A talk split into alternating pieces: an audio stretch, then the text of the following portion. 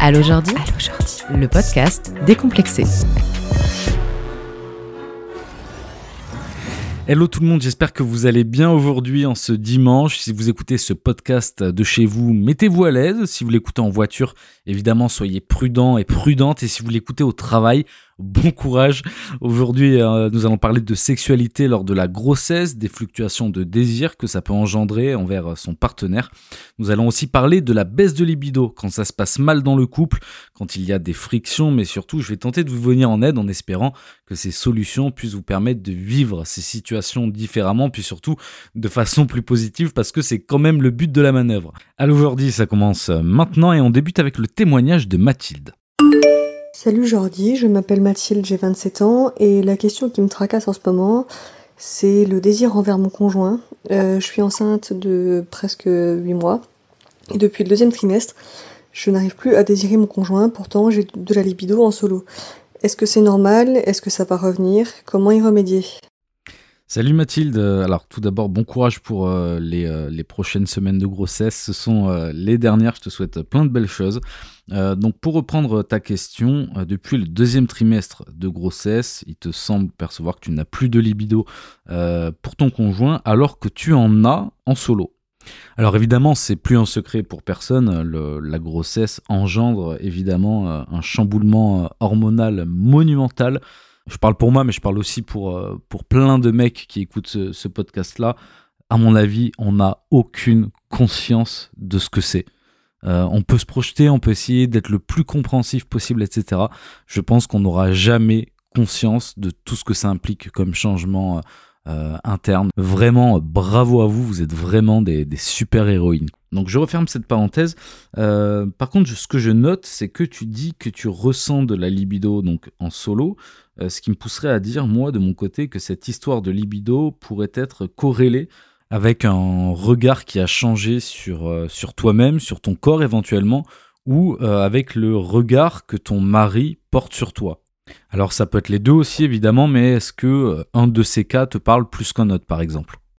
Si je pense à ça, en priorité, c'est parce que bah, la société nous laisse entendre que dès qu'un corps change, encore plus le corps des femmes, malheureusement, il peut y avoir des problématiques. Voilà, ça c'est ce que la société nous dit, c'est les messages qui sont véhiculés à travers plein de choses, les magazines, la publicité, la pop culture et j'en passe. Et quand on est conditionné par ce genre d'idées, euh, ce qui peut se passer justement, bah, c'est que on commence à porter sur soi un regard totalement différent. Donc je te donne un exemple, si depuis le deuxième trimestre de grossesse tu as constaté un changement euh, dans ton anatomie, dans ton physique, peut-être que tu te dis consciemment ou inconsciemment que euh, ayant changé physiquement, tu n'attires plus ton mari, ou en tout cas peut-être que tu as un blocage psychologique vis-à-vis de ça. Donc ça pourrait éventuellement expliquer le fait que tu n'aies pas de libido en présence euh, de ton mari, et que si tu ne te sens pas ou plus euh, assez désirable, bah peut-être que justement, euh, tu vois, ton cerveau euh, bloque la libido. Parce que la libido, au-delà d'être un phénomène physique aussi, part du cerveau dans tous les cas. Maintenant, l'explication peut aussi se trouver ailleurs. Par exemple, si tu as l'impression que ton mari euh, te complimente moins, est moins attiré par toi, est moins demandeur, ou en tout cas te montre moins d'intérêt euh, physiquement parlant, j'entends, peut-être que ça te conduit inconsciemment à, bloquer la libido aussi à ce niveau-là. Quoi qu'il en soit, dans tous les cas, euh, peu importe d'où vient le problème, que ça vienne de toi directement ou de ton mari ou éventuellement des deux, moi ce que je vous conseille c'est d'avoir une discussion vraiment honnête et sincère par rapport à ça le but n'est pas de juger ni de faire des reproches, mais euh, d'essayer de comprendre ce qui se passe. Parce que si ça se trouve, euh, alors je, encore une fois, je, ne connais pas la situation dans les moindres détails, mais si ça se trouve, euh, voilà, ton mari a pas envie de te mettre la pression. Euh, ou à l'inverse, peut-être que euh, il sait pas comment s'y prendre, étant donné que tu es enceinte de 8 mois.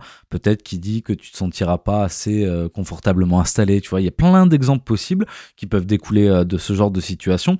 D'où l'importance d'en discuter vraiment ensemble, honnêtement, sans jugement, en toute bienveillance. Et toi, rien ne t'empêche de lui dire, voilà, écoute, moi, ce que je ressens aujourd'hui, c'est ça, ça, ça. Et j'aimerais qu'on mette en place des solutions pour pouvoir résoudre cette problématique-là. Dis-toi bien et dites-vous bien, toutes et tous qui nous écoutez, que la communication, mais vraiment, je vous jure, hein, ça résout mes 99% des problèmes. Mais vraiment, alors je sais, parce que moi, euh, j'entends souvent dire, ouais, mais euh, euh, tu, vous, enfin alors mes collègues et moi, vous parlez souvent de communication tout le temps, mais c'est pas si simple, etc. Ok, on est d'accord, c'est pas si simple. Par contre, ça s'apprend. Et dès qu'on apprend à communiquer correctement, vous allez voir, je vous jure, ça résout 99% des problèmes, quels qu'ils soient.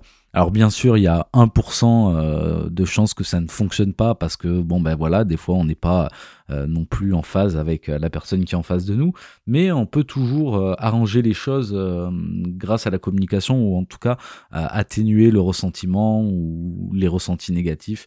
Mais dans tous les cas, communiquer permet de tirer vers des, des, choses beaucoup plus positives, c'est certain.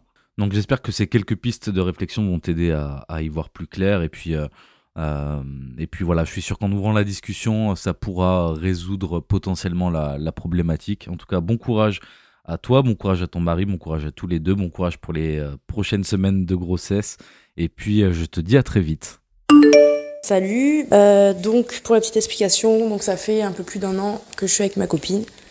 Et au début, au tout tout tout tout tout début, on n'était pas ensemble, on se voyait, ça se passait très bien niveau cul, ça se passait très très bien. Et je sais pas, du jour au lendemain, tout a basculé. Et maintenant, c'est très compliqué. J'arrive pas à la faire jouir, ou très peu. Euh, c'est vraiment très compliqué. Ça a lieu souvent, la plupart du temps, à des grosses disputes, du coup, forcément. Parce qu'on n'arrive pas à se comprendre à ce niveau-là. Et du coup, bah, forcément, une énorme baisse de libido. Euh, voilà.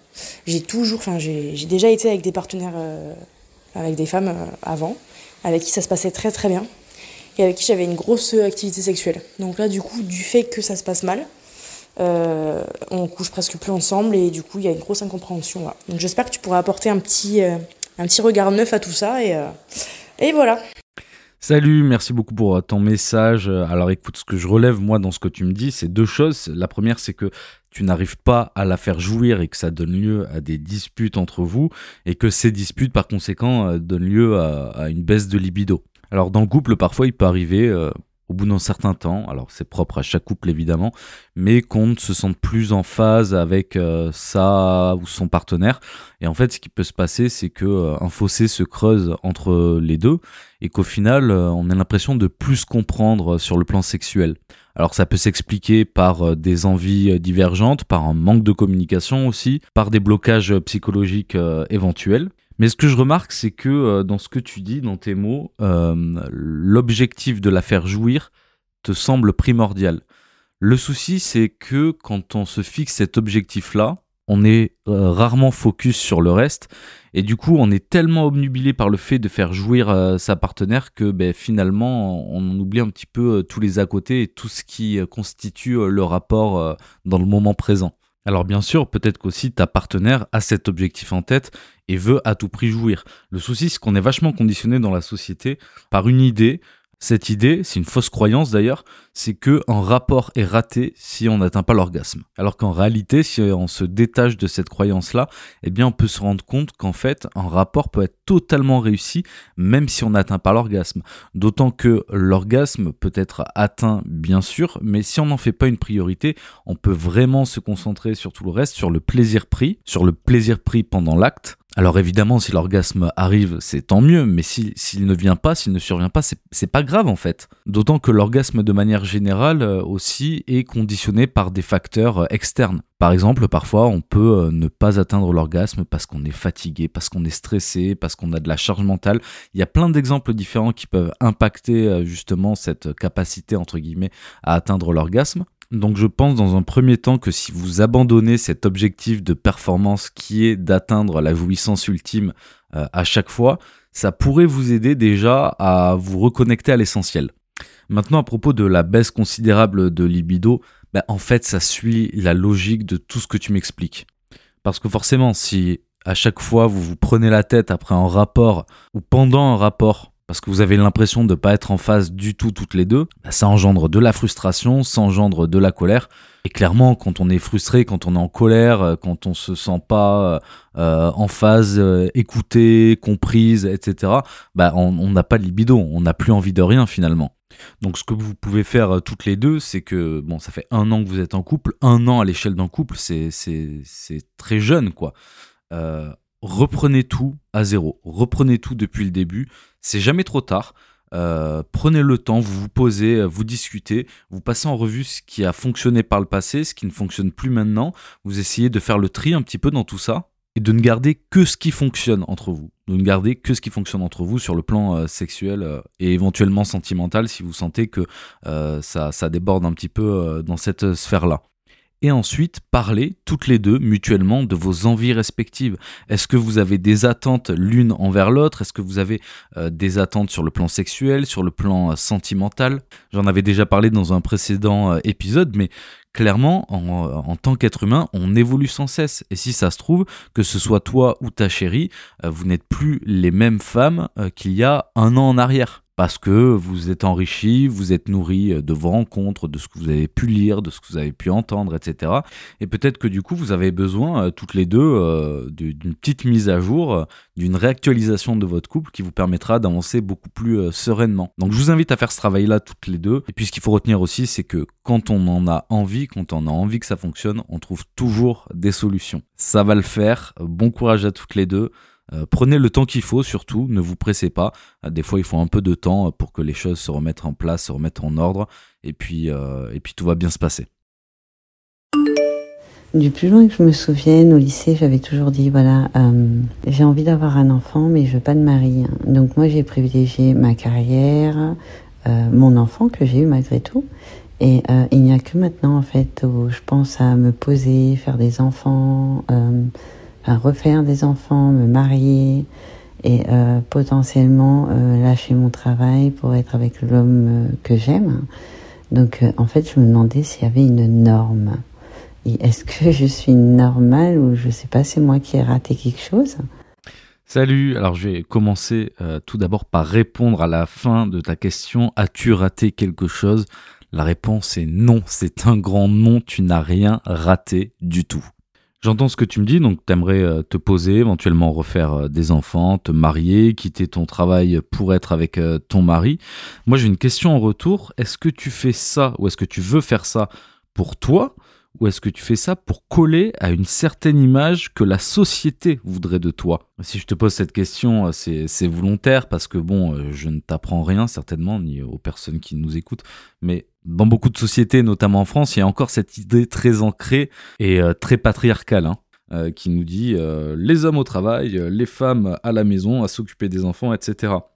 Et parfois inconsciemment aussi, certaines personnes qui ont été éduquées avec ce schéma-là le reproduisent sans forcément le, conscientiser derrière et, se disent que en fait c'est la norme et que c'est comme ça que ça doit se passer. Si tu es dans cette situation ou vous qui nous écoutez, euh, clairement, dites-vous bien que c'est fini cette idée-là. On n'est plus euh, dans les années 50, on n'est plus dans les années 60, on est dans une autre époque, les mentalités ont évolué, elles n'ont pas évolué à 100% bien sûr, mais elles ont évolué malgré tout, et heureusement. Mais si vous faites ces choix-là, faites-les en conscience, et faites-les surtout en fonction de vos envies et de vos besoins profonds. Euh, c'est vraiment ultra important. Ne faites pas ça pour coller à un schéma qu'on vous a inculqué. Alors après, évidemment, je ne juge pas, je ne juge rien ni personne. Si, si vous pensez vous épanouir euh, dans ce schéma-là, il n'y a pas de souci. Mais gardez bien à l'esprit que malgré tout, il y a une possibilité pour que euh, ce soit un schéma euh, qui, se soit ancré dans vos esprits et qui ne corresponde pas réellement à vos envies profondes. Maintenant, à propos de la deuxième partie de ta question, à propos des normes, euh, alors non, il n'y a pas de norme. Alors moi personnellement, je déteste le mot norme parce que ça voudrait dire que en fait, il y a une base sur laquelle on s'appuie et à partir de laquelle on peut évoluer. Alors qu'en fait, euh, les normes, c'est, ça veut rien dire. Ou alors, ça voudrait dire, euh, si tu évolues dans un cadre qui est considéré comme acceptable par la société, tu es quelqu'un de, d'acceptable, de, normal, quelqu'un de bien à la limite. Par contre, si tu sors de ce cadre-là, alors par contre, on ne veut pas avec nous, euh, ciao. Et vous vous rendez compte de la violence du truc? Vraiment, euh, la notion de norme, c'est une notion que je déteste, une notion que j'aborde, mais au plus haut point. Vraiment, c'est quelque chose qu'on peut, et à mon avis, qu'on doit abandonner. Et pourquoi est-ce qu'on devrait abandonner ça? Ben Pour la simple et bonne raison que il n'y a pas de normalité. Au bout d'un moment, faites ce qui vous fait plaisir. Ne faites pas plaisir à votre entourage, ne faites pas plaisir à la société. Écoutez-vous et respectez vos envies à vous. Il n'y a que ça qui compte. On n'a qu'une vie. Et si vous ne vous écoutez pas, vous allez passer à côté de votre vie, tout simplement.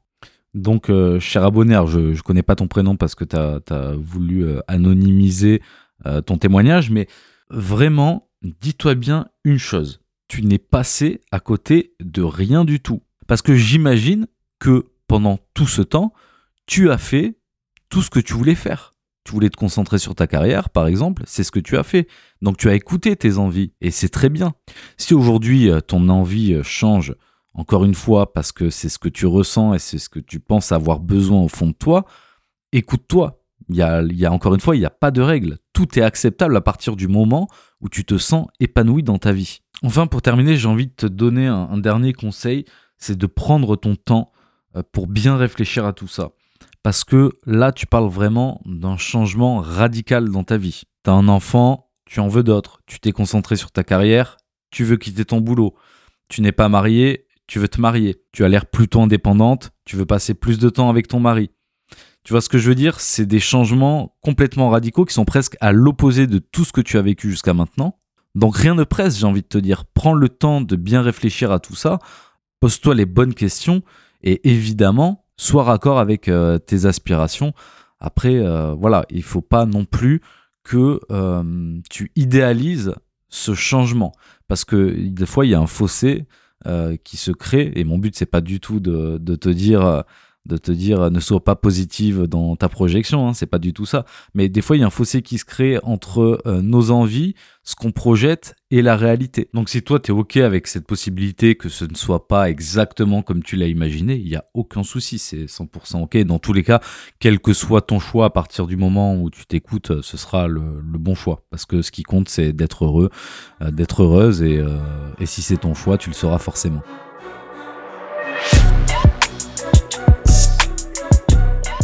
Merci à vous d'avoir écouté cet épisode de Allo Jordi. Comme d'habitude, n'oubliez pas que vous pouvez poser vos questions par message vocal en me rejoignant sur ma page Instagram. Le lien est juste dans la description. Si ce podcast vous a plu, n'hésitez pas à laisser une note 5 étoiles pour me soutenir, pour m'envoyer du love, de la force. N'hésitez pas non plus à le partager autour de vous. Si ça peut aider quelqu'un de votre entourage, c'est tout ce qui compte. On se retrouve demain, même lieu, même heure. Je vous fais des bisous si consenti. Ciao